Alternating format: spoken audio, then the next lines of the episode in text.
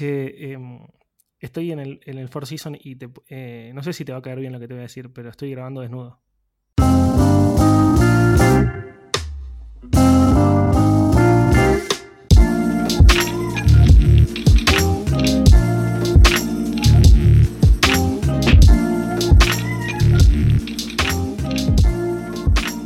Bienvenidos al capítulo 9 de Idea Millonaria, el único podcast en el que las distancias no son un problema. Mi nombre es Valentín Muro, promesa joven que decepcionó al final, el peor enemigo de quienes rara vez tienen enemigos, talibán del yogur con copos y varias veces campeón de permanencia en su casa sin salir al mundo exterior, grabando desde el Jardín Botánico de la capital nacional de hacer filas en lugares. Y me acompaña desde Bogotá, Colombia, el bar en Pablo Escobar, el pequeño saltamontes de este jardín de podcast, el niño actor que cumplió la mayoría de edad, el plan económico que te saca de esta crisis, es Axel Marazzi en persona. No ¿Cómo me estás? decepcionás nunca, Valen, ¿eh? Estoy muy bien, estoy muy bien. ¿Vos? Acá. Me parece muy raro estar preguntándote cómo estás porque es la primera vez que no estamos juntos de verdad. O sea, realmente te estoy preguntando cómo estás. Me, no es me siento un poco solo, la verdad, eh, sentí la ausencia. Es medio raro, boludo, estar grabando por primera vez desde tan lejos. Es fuerte, igual medio que sienta eh, precedente, ¿no? ¿A dónde iremos ahora? Es el primer capítulo internacional. Ni hablar. Ahora, Me ahora el desafío va a ser ir a distintos lugares para ver desde dónde podemos grabar. Sí, no tendría drama ahí en irme a Hawái como para irme a otro lado para grabar desde lejos. Ah, sponsors. O despegar al mundo. Sí. Bueno, que- día? y a- acá ando, eh, estoy teniendo problemas serios, serios para escribir. Es decir, estamos grabando esto un jueves y mi columna del martes no salió en la nación porque no había Ups. sido escrita. Ups. Sí, em, pero bueno, na- nada que no se resuelva con una buena eh, lobotomía. Te cambian el cerebro y listo. En, en realidad es como, eh, yo creo que alcanzaría con sacarlo, sacudirlo un poco, limpiarlo, pasarle tipo con... ¿Cómo se llama esa cosa que se usa para lavar los platos? Hacerle como un, como un fragmentar el disco era, ¿cómo era? Desfragmentarlo. Fragmentar. Ay, qué lindo. Como que, como que hacía que funcionaba más rápido, ¿viste? Y Yo siempre pensé que era mentira, no sé Sí, si es era el efecto psicológico, más que nada, me parece. Exacto. Bueno, yo estoy en Colombia porque vine a cubrir un evento de los 20 años de Google. Así que nada, estoy em, viviendo la vida de mentira que yo no tengo en el Four Seasons y con una vista increíble de Bogotá. Qué lindo, ¿no? La- Pero- Una de las promesas de- del periodismo es, es que te lleven a lugares y que vivas un poco algo a lo que no tendrías acceso nunca. Sí. Está bueno, la verdad. Ah. Son viajes increíbles. Además de aprender bastante, de vez en cuando tenés posibilidad de conocer un poco la ciudad a la que visitas y, y garpa. Es- es Pero bueno, estuvo muy muy bueno el evento. No me quisieron responder sobre Dragonfly. Para poner un poco en contexto, Google, los rumores indican, no, ya, ya casi que dejaron de ser rumores, pero los rumores indican que Google quiere lanzar un buscador en China, o sea, una versión de Google, pero toqueteado por, no toqueteado, con indicaciones del gobierno chino, del partido. Entonces, no solamente algunas páginas no se podían acceder o no, no aparecerían en los resultados, sino que también se rumorea, porque esto sí, esto sí no, no, no es oficial ni nada, que también se guardaría información de las personas que buscan en, en esos, en ese buscador alternativo, sería. Entonces, como que es medio, se, armó como un quilombo terrible, hubo googlers que renunciaron, hubo, hubo googlers que firmaron una carta tipo de manera masiva para que, para que Google no lo haga. Pero bueno, obviamente le pregunté eso, le dije, ¿qué onda Don't Be Evil? Y me dijeron como, no, eso no se habla. Sin comentarios. Así que, así que bueno, dije, bueno, buenísimo, voy a tomar un cafecito. Es que es fuerte, es fuerte porque mm, va en contra de, de los principios, si se quiere, que, mo- que movieron la creación de Internet. Entonces, la cuestión de, de filtrar la información y demás, sobre todo porque un poco el problema de ese tipo de situaciones es que terminan legitimando un estado de cosas. Entonces, eh, Claro. es, es como, mm, no sé, es como la cuestión de, no se puede hablar de Putin sin, sin mencionar las cosas que tiene en contra de los derechos humanos o en, en- en contra de los homosexuales y demás. Es simplemente como Exacto. siempre está ahí, es como el elefante en, en la sala. Y en este caso, Sí, sí, sí, lo entiendo. Eh, y bueno, eh, va, va también muy- medio en contra de todo lo que, lo que, lo que pensaba, lo que piensa Google, cómo funciona Google como empresa. De hecho, en un, en un momento Google funcionó en China. Mucha gente ni se acuerda de esto porque fue hace mucho tiempo. vos, Pero Google vos funcionó eras en muy China. chico. Y Yo, era, yo ya soy viejo, así que no era tan chico. Pero sí. Google funcionó un tiempo en China y, y cuando estaba Larry Page a la cabeza, como que ellos decidieron, o él se dice que él decidió como dar de baja el servicio y decir, bueno, no, si Google funciona, o como es Google de verdad o no funciona. Y ahora está queriendo, o sea, se planea cambiar un poco las cosas. Pero igual es, es lo que todas las grandes compañías quieren, ¿no? Digo, eh, tanto Facebook como Google quieren caer en China porque tiene, no sé si, no, sé si es el número exacto, pero algo así como 1.7 mil millones de dólares, de, qué mal que estoy, de población, o sea, 1.7 mil millones de habitantes. Eh, ¿Para qué? Estoy buscando en este momento ese dato. 1.3 mil millones de, habitantes. Imagínate lo que es entrar ahí para un buscador como Google y todos sus servicios, o incluso para Pasa que tenés. Una, una bestialidad. En, China no es tanto una dificultad técnica la de entrar, es más bien política. Después está la dificultad técnica es en India o África. Eh, África, recordamos, es un continente, no un país. India tiene 1.3 eh, mil millones de habitantes también. Y justamente, bueno, de, acá va la mano. los dos casi tienen la mitad de, la población del planeta. Exacto. Entonces acaba la mano de tratar de interconectar al mundo que tienen tanto Google como Facebook. Eh, Facebook ya dejó atrás el proyecto Aquila, que era de estos drones que intentaban interconectar el mundo. Y, y, Face, y Google tiene eh, el proyecto Loon, que son estos globos que, estarían, que quieren enviarnos a la estratosfera para, poder que se, para que se interconecten entre ellos y poder compartir internet a las zonas rurales donde no llega conexión. Es, es muy zarpado y es muy entendible por qué se hace esto para poder llegar a India. Porque porque quieren acaparar ese, esa región que está desconectada, una gran parte de esa región está desconectada, o en China que está desconectada, no por, por, problemas técnicos, sino por, por problemas. Es una discusión súper rica respecto de los contenidos, sobre todo cuando se discuten cuestiones como neutralidad de la red y demás, porque muchas veces el interés, por ejemplo, el, proyecto de Facebook que fracasó en India era una versión de Internet en donde, por motivos que se decía eran técnicos, tenía que pasar a través de servidores de Facebook, entonces no todos, no, se tenía acceso a Internet irrestricto. Entonces era como una versión rara de, Internet. Y el problema de eso es que va en contra de, la idea del acceso irrestricto. Y al mismo tiempo tiene una cuestión que es interesante a nivel ético, que es bueno, pero un poco de acceso no es mejor que nada, aunque ese acceso esté un poco filtrado. Y es difícil, porque cuando, Es una gran claro, ecuación. Empezás a ver, bueno, el impacto concreto en la vida de esas personas. ¿Les mejora la calidad de vida eh, una, un acceso, aunque sea mediado a Internet o que esté filtrado y demás? Y mm, por lo general ahí te, terminas topando con cuestiones como muy absolutistas. Como, bueno, no, el acceso a Internet tiene que ser como mega irrestricto y neutral y bla, bla, bla, pero quizá servía al otro. Es, yo me inclino más por la cuestión de la neutralidad, neutralidad en la red porque soy un, poco em, como fundamentalista de, ciertas cuestiones muy profundas. Claro, yo estoy, yo estoy profundamente a favor de la neutralidad en la red, pero creo que también hay como otros como que hay otros planos. Digo, podemos debatir la neutralidad en la red en Argentina, en Estados Unidos, en Europa, donde tenemos conexión a Internet en prácticamente todo el territorio. Digo, prácticamente, eh, al menos en Argentina. Pero no es lo mismo en India. E, en China tienen conectividad, entonces la discusión ya va por otro lado. Obvio que hace falta neutralidad en la red ahí. Pero en India no tienen ni conexión. Entonces, ¿preferís algo capeado, algo como, entre comillas, censurado? Y es difícil. Sobre todo porque algo que solemos dejar muy de lado en estas discusiones es cuánta información es realmente eh, fuerte para, lo que necesitas. Entonces, por ejemplo, un caso que a mí me encanta es el de África. Eh, en este caso en particular era en, Kenia. Lo que pasó muy fuerte es que solo con que la gente tuviera acceso a los mensajes de texto ayudó muchísimo a, reducir la corrupción porque los tipos recibían todas las mañanas el precio de los granos. Entonces, ya no, si venía alguien y les decía, vale tanto, no, no, no los podían cagar más, básicamente. Entonces, a veces es muy poco lo que necesitas para cambiarle muchísimo la vida a las personas. Entonces, eh, ya algunas cosas que es un poco los argumentos que usa Facebook y Google, que es como, bueno, ponerte a discutir un poco más es, es un poco demasiado. Claro. Bueno, ahora vamos a lo interesante que hice en Colombia, que básicamente eh, no tiene que ver con trabajo, sino que tiene que ver con paseo. Eh, bueno, empecé el viaje de una manera muy extraña. Primero que nada, que mi vuelo salió a las 4 de la mañana. o sea que no, perdón, a las 6 de la mañana. Entonces tuve que salir de mi casa como a las 2, a las 2 y media de la, de la mañana. O sea, brutal. Cuando llego, hago todo lo que hay que hacer, check-in, bla, bla, bla, pasa el tiempo, voy a embarcar y me dicen, aparece una luz roja cuando escanean el código de barra. Y dije, no, me quiero matar. Luz roja. Me dice, acompáñame por acá. Sí, una luz, viste que tenés dos lucecitas, una roja y una verde. La roja es todo mal, la verde es, sos muy feliz. Bueno, me tocó la roja. Eh, me preocupé, dije, ¿qué pasó? Me dice, no, venía acompañar por acá que te, vamos a explicar qué onda. Bueno, dije, la puta.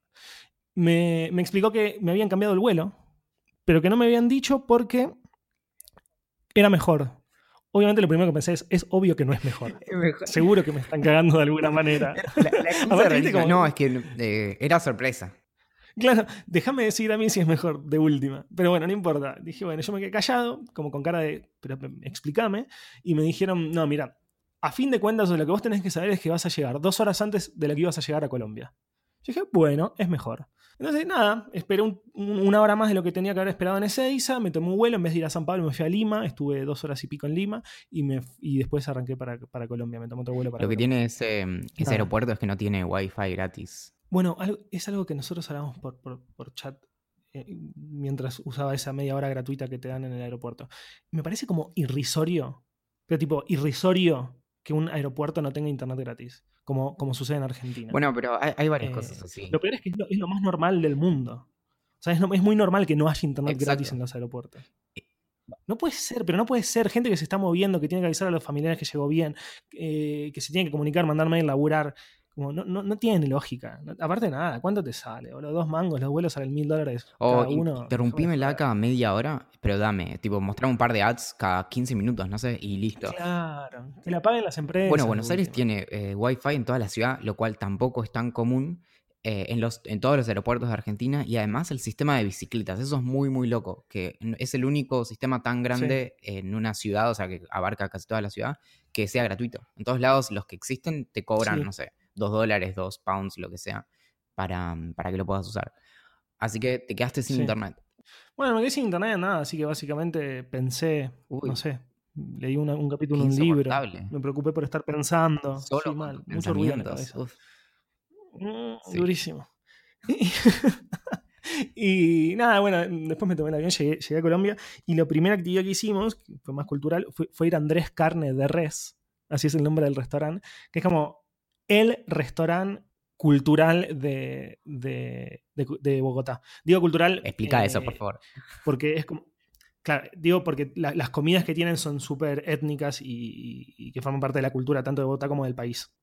Eh, así que nada, me exploté de comida colombiana, arepas, eh, carne un poco más cruda de lo que me gusta a mí y eso que a mí me gusta muy cruda, pero estaba buenísima, cosas picantes, cerveza. Bueno, algo que no se sabe es que ese lugar eh, tiene una carne muy, muy característica, justamente porque no, es menor la cuestión cultural de ese lugar. No sé si conoces la historia.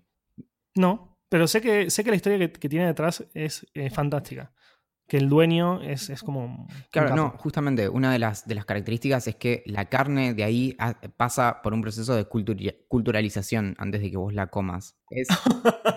Eso es un pelotudo. Es, Pensé que estabas hablando en serio porque la historia es... me dijeron que está muy interesante. paralelos con, eh, con cómo se prepara la comida kosher, pero en este caso la, la carne de este lugar eh, por lo general lo que hacen es... No, no, no es que les leen, en, un principio lo hacían así, pero obviamente por una cuestión de, volumen, ahora no se puede hacer más volumen en cantidad. Entonces lo que hacen es pasarles eh, audiolibros de Gabriel García Márquez, de Álvaro Mutis. Eh, Eso es un estúpido. Sí, básicamente lo que tratan. Entonces, ¿no, te fijaste en la carta? Los nombres de los cortes depende de a qué autor fueron expuestas esas, esas vacas. Qué boludo. Yo siempre pienso que estás hablando en serio. Y ahora es más difícil a la distancia porque no te veo la cara.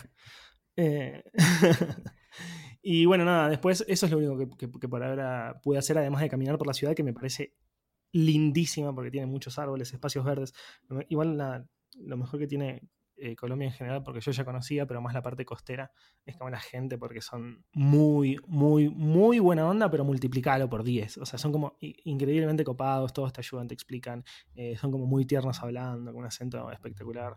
Así que nada, ahora voy a, aprovechar para salir a, pasear un poco más. Bueno, eh, eso es loco, ¿no? Como algunos acentos inmediatamente nos, nos, como que nos transmiten como amabilidad, ¿no? Sí, no, es súper amable, es súper, súper amable. Y aparte la gente lo acompaña, ¿me entendés? No, es solamente el acento que te parece tierno, sino que también después la gente es muy como dulce o, serviciales o copados, eh, no tienen ningún problema de ayudar. Bueno, justo en, Instagram, que estuvimos insistiendo últimamente con, con agregar preguntas, nos, o, pedir preguntas, mejor dicho, a nuestros y nuestras queridas y, y queridos ideantes, y nos preguntan si alguno de los dos es fanático del café.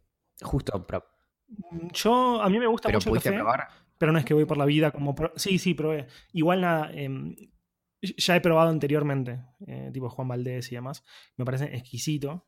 Eh, pero vos, yo creo que vos tenés una cultura muchísimo más extensa en lo que refiere al café. Yo soy más del, del té, del mate, me gusta el café, pero como elijo otras bebidas. Algo loco de eso es que creo que hay, cosas, por ejemplo, en las que te, te, recomiendan tener cuidado cuando, cuando te volvés como más... Como, como, un consumidor más, más delicado o más atento de, por ejemplo, vino, whisky, café, son, son buenos ejemplos. Y a mí lo que me suele pasar es que cuando pruebo cosas mejores, no necesariamente me, se me convierte en algo como pesado, ¿entendés? Viste que hay cosas que dicen como, no, probás este café y después no podés tomar ningún otro café.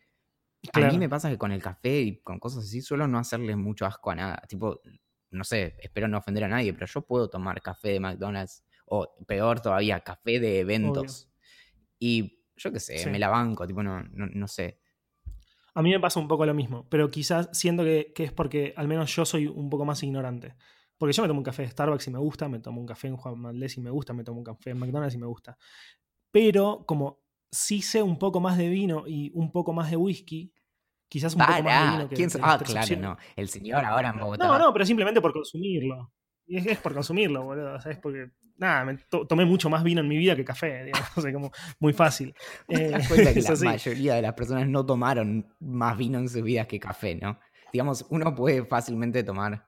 Pero si no, ¿no sos muy fanático del café? no, sí. yo supongo que es que, o sea, pensé que por ahí era un poco arriesgado, pero no, creo que la mayoría de personas toman más infusiones que bebidas alcohólicas, a no ser que haya un Eso sí, no, no, eso sí, por ejemplo, a nivel de infusiones sí, porque tomo mucho más mate o mucho más eh, té que, que, vino, por ejemplo, obvio.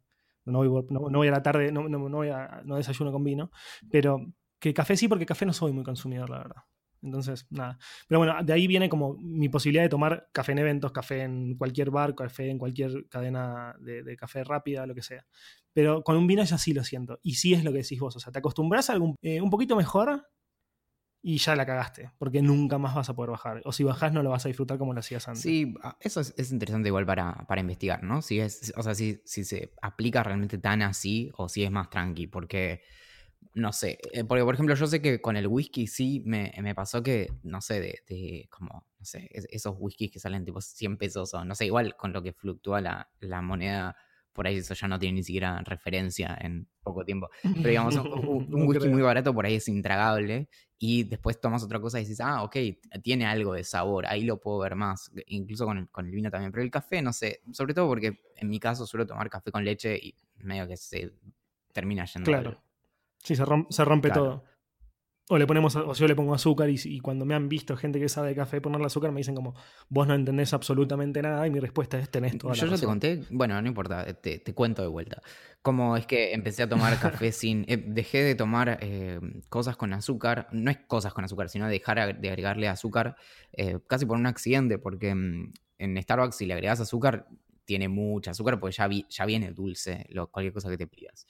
Y mm, en un momento, em, eh, por una oficina en la que trabajaba, me quedaba cerca de un McDonald's y ahí me pedía café con leche que era amargo y no tenía azúcar, y entonces estaba acostumbrado por Starbucks a no ponerle nada. Y después fue algo que le suele pasar a muchas personas, que es que eh, reconocí que tenía cierta superioridad moral por no ponerle azúcar a las cosas. Entonces... bueno, básicamente Starbucks te salvó la vida cómo se siente una persona vegetariana cuando dice, no, yo no como carne. Y dije, claro, yo no le pongo azúcar a las cosas. y ahora, si todo lo otro falla, me puedo sentir bien conmigo mismo por no ponerle azúcar a nada.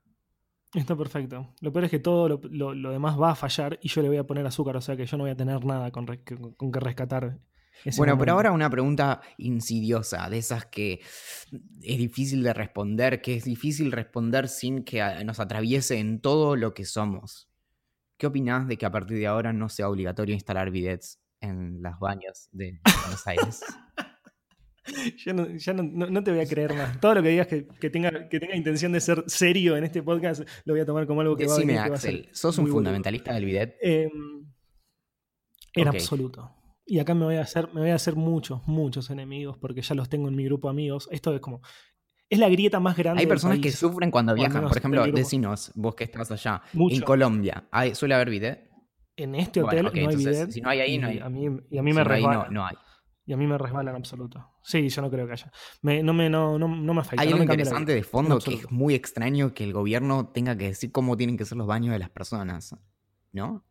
Digamos, que, haya leyes que rijan sobre eso. Por ahí es que me, me sale Sí, el liberal clásico de adentro, pero eh, hay, hay algo fuerte en que Ay, liberal clásico, pero para, por favor. Hasta a mí que estoy en el Four Season me pareció snob eso. Sí, sí, no, es para aclarar que no soy neoliberal. eh, pero bueno, pero Claro, bueno, es, es extraño, ¿no? Es como, ah, bueno, no sé, no sé.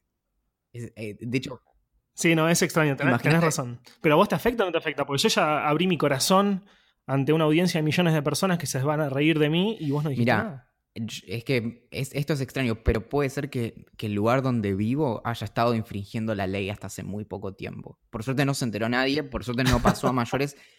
Ah, boludo, vos no tenés Exactamente.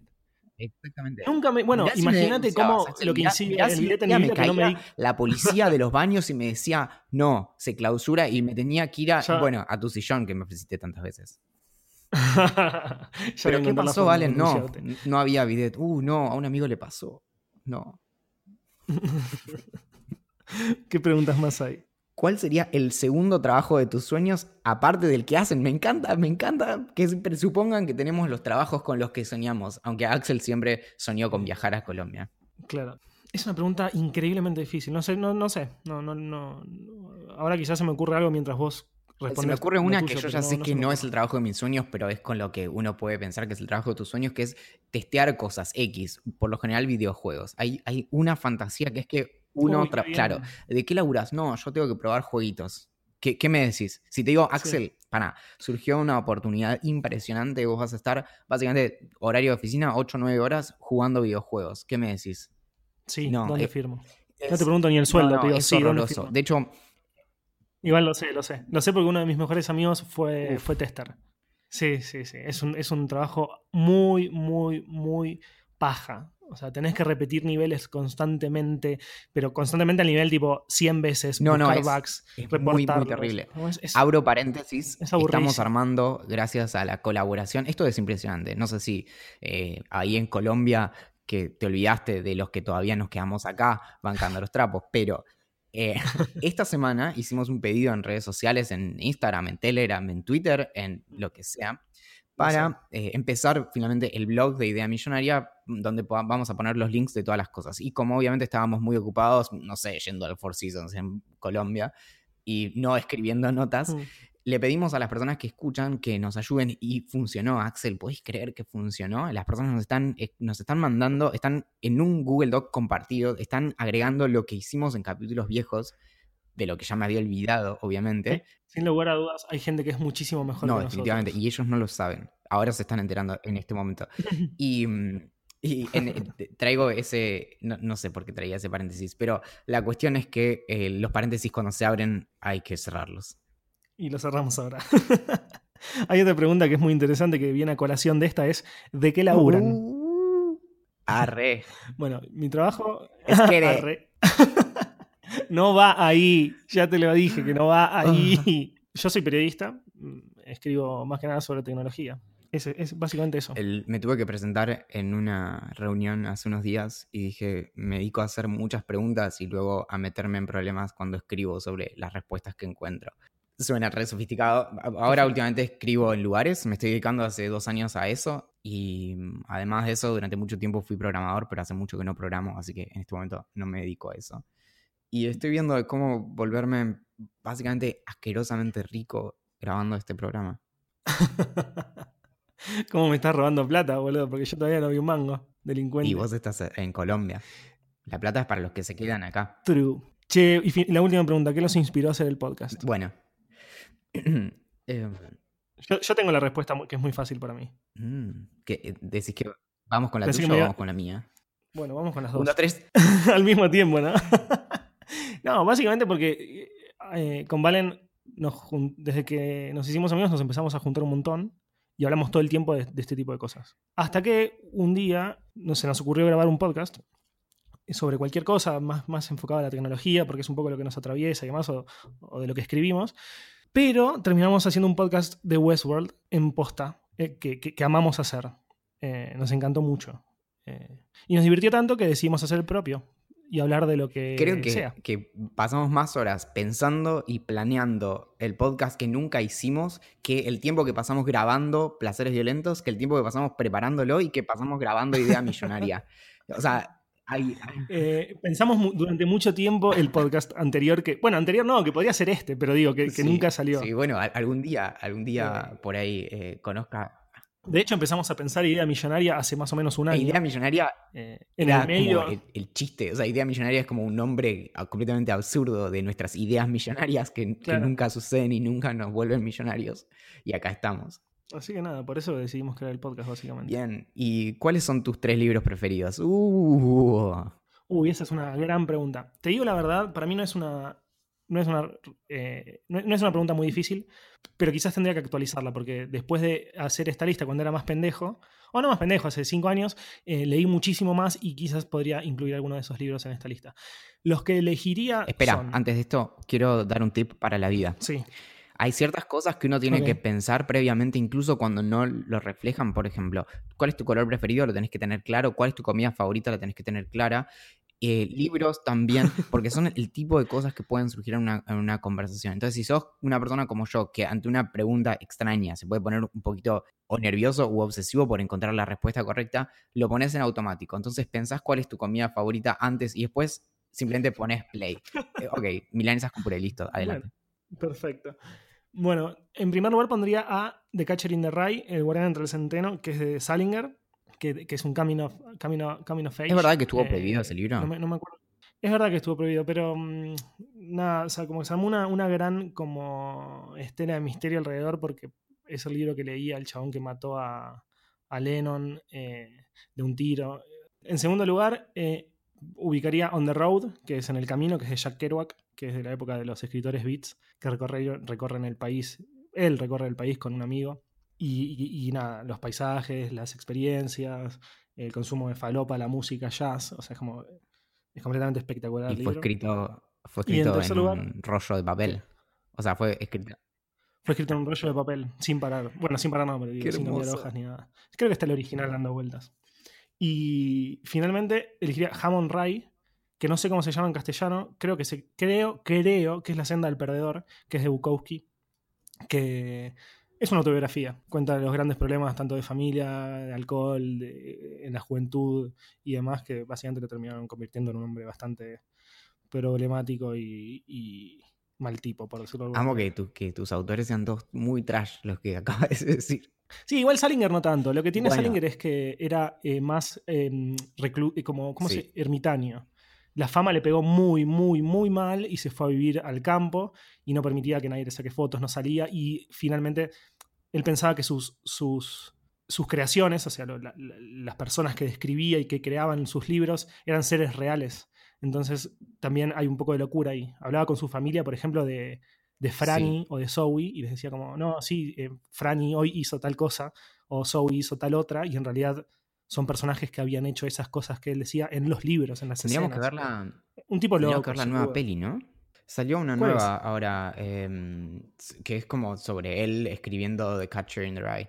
Ah, genial, sí, no, el tráiler ya era, muy prometedor. Igual, bueno, los trailers siempre son, son muy prometedores.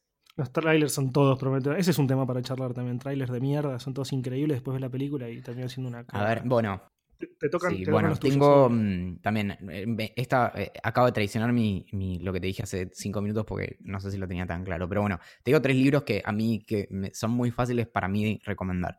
El primero es em, Cartas a un joven disidente, Letters to a Young Contrarian de Christopher Hitchens, que es un libro muy muy bueno para, para regalarle a alguien porque mm, es un libro muy muy cortito que él escribió como en base a, a las consultas que le hacían sus eh, estudiantes en la New School de, Nueva York. Y mm, él, lo, básicamente ahí eh, es muy lindo para la gente que está empezando a escribir o que, le gusta meterse en problemas escribiendo, que, estudia periodismo y demás, porque te hace sentir como muy poco, como muy acompañado, eh, sobre todo está escrito en el tono de, que no te sientas solo cuando tenés opiniones que son como diferentes al resto. Entonces, Sí, no. Lo voy a leer. No sabía que. No, nunca me lo habías vendido así. Y me lo No, y son dos capítulos muy cortitos. Obviamente, este, el formato emula el de Cartas a un joven poeta de Rilke. Em, y no, no, y es, y es muy lindo porque eh, encima cada capítulo empieza diciéndote como, bueno, en tu última carta me dijiste tal cosa. Y esto, bueno, ficticio. Y entonces toca temas Claro. que para mí son muy importantes, como de, bueno, su, su postur- sus posturas políticas, sus posturas sobre religión, eh, como la importancia de, de ir en contra de los discursos como totalitarios y más, ¿no? Es, es como muy... Después, eh, estoy pensando cuál de Bradbury, eh, me gustan mucho varios, así que voy a meterlos en el mismo paquete, pero Bradbury lo que tiene es que él- él, por ejemplo, muchos dirían que escribía ciencia ficción, pero para él no era ciencia ficción, sino que era fantasía. Y mm, Crónicas Marcianas es fantástico, y que tiene como todo un hilo. ¿No, ¿Lo leíste? No, de Bradbury leí solo Yo- Fahrenheit. Que me pareció. Era, es como de los libros favoritos que tenía cuando era chico, junto a Un Mundo Feliz de Huxley.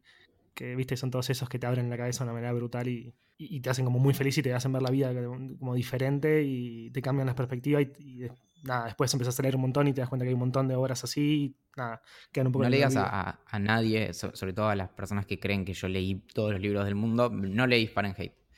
De- ni siquiera lo tengo. Eh, se puede conseguir, obvio. Y mm, Crónicas Marcianas seguro. Y si no, hay uno... A mí lo que me gusta de Bradbury, la verdad, la verdad, es que escribe todos cuentos cortos. Entonces, lo que me gusta de eso es que los puedes leer en un viaje en colectivo y nunca te queda nada cortado, ¿entendés? Ah, Tipo, si decidís pasarte Claro. dos paradas, terminás un cuento y ya está. Como, y ahí terminó, no queda.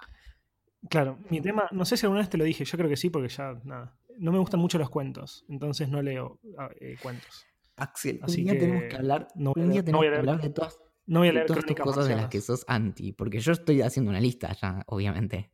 No me, no me gusta, Yo necesito que hagas esa lista para que me, no la- me para que gusta, me digas. no me gusta el cine, no me gusta la ciencia ficción, no me gustan los cuentos, No, que me gusta todo lo que es está bien. Es diferente. Lo del cine no es así. Es, no lo elijo, elijo más las series. Hay una buena película que me atrae y la reveo y re vamos al cine y todo bien. Es diferente, no es que no me gusta. No la elijo como, como nada. Prefiero las series o los libros. Después, la ciencia ficción, sí, tenés razón. Y los cuentos, y no me gustan. Me gustan la- las horas en las que te podés meter más como de manera profunda, cuando llegas a conocer más a los personajes. No me gusta cuando se desarrolla todo Bueno, tan rápido. eso me, me pasó eh, hace un tiempo, compré tipo, en una librería, como medio de, de saldos, eh, un libro de cuentos que me basaba eso, me reencariñaba, pero mal con los personajes, y decía como, ¿y ahora qué? Como que, ¿qué hago? Como, obviamente nadie, nadie va a escribir la continuación de esto. Y claro, sí, Quiero sí, muy terrible. Pero bueno, en el de cuentos cortos que, o cuentos que me gustan mucho de Bradbury es Remedio para Melancólicos y si no, El Hombre Ilustrado. Pero básicamente todos los libros de, de Bradbury suelen ser compendios de, de muchos cuentos, así que no hay, no hay problema. Sí. Y un tercer libro, eh, y lo hago breve porque podría hablar de esto un podcast entero, es El gen egoísta de Richard Dawkins, que es un libro de biología evolutiva, y yo sé que suena un poquito extraño, pero posta, cambia mucho como tu forma de mirar al mundo. Porque mm, habla todo el tiempo de, este- de esta perspectiva, de la- básicamente te habla desde una perspectiva con la que se puede mirar a, a los animales y demás, que es la perspectiva del gen egoísta. No es que habla que haya un gen del egoísmo o alguna idiotez del estilo, sino que te, te muestra una forma en la que puedes ver eh, la poesía de la naturaleza. Y mm, lo que tiene súper, súper rico es que empezás a ver un montón de comportamientos de los animales y demás que vos lo interpretás de una manera como muy humana y el tipo te muestra, bueno, no, eso tiene eh, este sentido evolutivo y demás. A mí, posta, es como que, obviamente, si lo leyera ahora, entendería mucho más que hace cinco años y hace diez y así, pero, mm, pero posta e- es de esas cosas, o sea, lo, lo suelo recomendar mucho como libro que te cambia la forma de ver al mundo, porque por lo general no, no tenemos acceso, o sea, no, no estamos pensando desde la biología, nada, y nada, es, es muy lindo. Bueno, ¿qué whisky recomendás? No, no, no, no, no sé tanto de whisky como para, para, para poder recomendar. Puedo recomendar los clásicos. eh, el Black Label, que, que es uno de los más o menos copados. ¿Te puedo decir por qué es el mejor whisky eh, para recomendar ese mismo? Porque se consigue, es el uno de los whiskies que se consigue con, eh, en mayor- más lugares del mundo y es, eh, s- le suele gustar mucho en- a, los dictadores, fuera de joda. Eh, esto, lo, eh, esto lo cuenta? Hitchens creo que en su biografía. Y entonces es una buena opción porque si te acostumbras a ese whisky, básicamente lo puedes pedir en cualquier bar, por más mala muerte que sea del mundo. Te garantiza además cierta como estándar de, de calidad. No es ni muy caro ni, ni de lo más barato. Y mm, es eso, básicamente si vos Mm. estás en Irak cubriendo eh, la guerra o mm, no sé, en donde sea que, que termines, eh, lo podés pedir. Por si pensabas ser corresponsal de guerra Bueno, me en gusta. algún momento. Eh, Cuando era un young eh, estudiante de, de periodismo eh, pensaba que eso era lo mejor. De hecho, esta sí es una faceta que no te conté. Tuve una época en la que quería ser periodista internacionales y viajar por el mundo cubriendo ese tipo de noticias. Lo eh, lograste. después se me pasó. Estás en Colombia. Este era tu sueño. Sí. Cubriendo visitas a lugares de carne con cultura. Exacto. no será Irak. malo que Pero. Pero. Bien. ¿Y qué, mm, qué más me podés contar? De Colombia no tanto. Em, ahora, no, no ahora, mañana a la mañana me quedan un par de horas. Me quedan alrededor de 24 horas en Colombia. Así que mañana vamos a aprovechar para ir con algunos periodistas eh, al, a un cerro, al Cerro Montserrat, que dicen que está increíble como para, ver la ciudad desde más arriba, o sea, para ver todo Bogotá, que, se ve muy, increíble y como que el atardecer está muy zarpado. Eh, después vamos a bajar, ahí hay como, como, una, como una, caminata que está muy copada, así también media colonial y demás. Eh, que es un barrio que no me acuerdo ahora el nombre, pero que dicen que es precioso.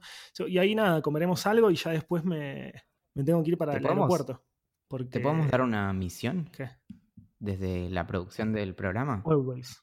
¿Nos averiguás qué onda eh, con, con Pablo Escobar allá? Tipo, ¿qué piensan de narcos, básicamente? Tipo, ¿les copa? ¿No les copa? Le voy a preguntar a los tacheros y a, y a algunas personas con las que pegué onda. te leo algunos mensajes. Nos mandaron mensajes al correo oficial de este podcast intergaláctico. ¿En serio? Qué bien. no tuve la Gerencia arroba ideamillonaria.com. Es un mail de verdad.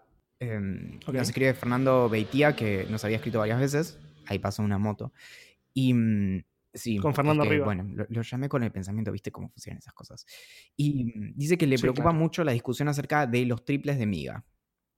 ¿No deberían tener tres rellenos o directamente llamarse dobles o dobles son los simples porque tiene dos panes? No sabe si alguien, no sabe si alguien más... Me pegó una piña en la mandíbula. Eh, no, es, para pensar, ¿eh? Yo creo que tendría que habernos advertido la profundidad de cómo, cómo se iba a poner esto muy rápidamente. Y... Yo creo que puedes escribir tu tesis a partir de esta pregunta. Wow, y nos pasó un libro que es eh, Demoliendo Papers, que dice que em, en, una, en, la página 29 em, explican esta cuestión. Así que no sé, ahora. Sí, sí. No, no, no. Rarísimo. No puedo creer que haya un libro que explique esto. Dice, no sé si de verdad eso le planteó dudas a alguien más, pero a mí me pareció genial ver que al menos otra persona lo había tenido en mente, y más aún porque resolvió el dilema. En el 2005, en la colección Ciencia que Ladra, salió el libro Demoliendo Papers y en su página 29 explican bien esta cuestión. Y nos deja el link, que después podemos compartir en nuestro flamante blog. ¿Qué te parece? No lo puedo creer. Bien. Sí, Nico nos escribe y dice, les comunico que Club Mate se consigue en Uruguay hace poco. Uy, qué buena onda. Me encantaría, ya digo, me encantaría probarlo. Si algún uruguayo nos está escuchando y viene a Argentina, me, podría traer una. Me gusta porque esta cuestión de que nos sugieran ideas millonarias a veces simplemente eh, son como quejas respecto de cómo hacen las cosas otras personas. Entonces nos dice: Una idea millonaria que me vino hoy a la cabeza sería que Samsung incorpore a sus lavarropas tonos clásicos de Nokia 1100 a los ringtones de lavado finalizado o simplemente mejores tonos porque los que traen son muy, muy gomas.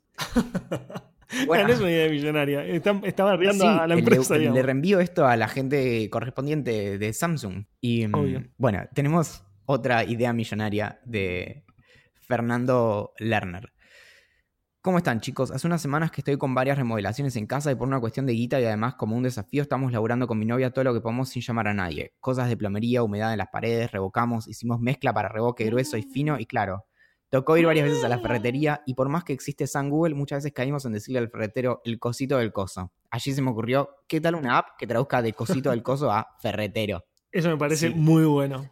Al menos que te permita buscar, tipo, sección plomería, eh, tan caños. Bueno, el otro día, el otro día alguien comentaba en Twitter que, se preocupó, vino al plomero y le dijo, bueno, tenés que conseguirte esto, no sé qué. Entonces la persona no podía llevar la pieza, así que tomó todas las medidas, fue y le dijo como, necesito no sé, una tuerca tanto, bla, bla, bla, le dice toda la explicación el ferretero le dice, sí, es esta, es estándar, es siempre la misma. Básicamente, o sea, no, importa que haga, siempre va a estar mal, ¿entendés eso, no? Como no, no, hay forma de escaparle.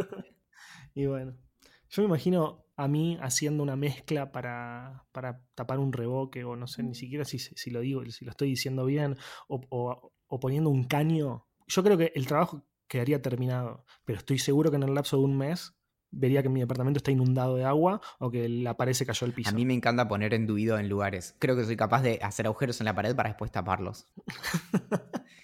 Es más, el otro día te voy a decir algo, esto es muy íntimo, que no salga de acá, ¿sí? Hace creo que una semana o algo así, em, Cristina Kirchner sacó un video en su canal en YouTube en donde mostraba cómo le habían como dado vuelta a la casa cuando hicieron el, el- una, ¿cómo se llama? Un allanamiento, ¿no? Es un allan- Y Sí, mostraba los agujeros que habían hecho en la pared. Te juro, pero te juro, Axel, que yo no podía parar de pensar en las ganas que tenía de irme a Santa Cruz y ponerle enduido en las paredes a Cristina Kirchner. Era, era fuerte, era fuerte. No, no podía seguir el hilo de lo que no estaba viendo porque decía, bueno, ok, ahí pondría esto. mm, ujú, ok. No conocía esta No, faceta no, tuya, terrible. te juro. Eh, Fanático de, fanático de ni tapar siquiera, porque eh, mostraba las cosas que le habían roto y yo decía, "Mm, ok, ¿eso cómo lo pegaría? Mm, ok, ok. No, eh, era, era muy terrible. No, no, no sé. Lo peor es que después no se convierte en práctica porque no, no, no, no queremos preguntarle a. Mayra todas las cosas que me falta arreglar en esta casa. Pero que, pero que mis fantasías transcurren alrededor de esos arreglos, definitivamente. Bueno, todos tenemos un fetiche medio extraño. Sí. O, ¿en, en qué pensás cuando no tenés nada que hacer? En las cosas que arreglaría en las casas de expresidentes. ¿Vos? Ahí tenés una buena forma de comenzar una conversación. como empezás muy arriba, ¿no? O sea, ya como la persona que te- que- con la que estás interactuando, este chaval está completamente loco. O sea, de acá no puedes subir más. Bueno, esperemos que este podcast se haya grabado, ¿no? Yo estoy rogando que este sistema que estamos utilizando funcione bien. Yo creo que sí. Me lo recomendaron mucho. Pero la tecnología es muy extraña Sí, y pueden eh, pasar cosas. Es más, seguro que termina teniendo eco, sucede. porque esa es la suerte que nosotros tenemos, aparentemente. Bueno, como siempre, nos pueden seguir en Idea Millonaria P en Twitter, en Idea Millonaria eh, po- Podcast en Instagram, en Facebook Idea En Millonaria, Telegram. en Telegram barra Idea Millonaria o buscarnos en el buscador que nos van a encontrar más fácilmente. Eh, quería y tenemos algunos agradecimientos, sobre todo a Jess y Mariano, que eh, nos empezaron a llegar mensajes de personas que nos dicen, hey, empecé a escucharlos gracias a que lo, lo recomendaron en su podcast, nada mejor que hacer.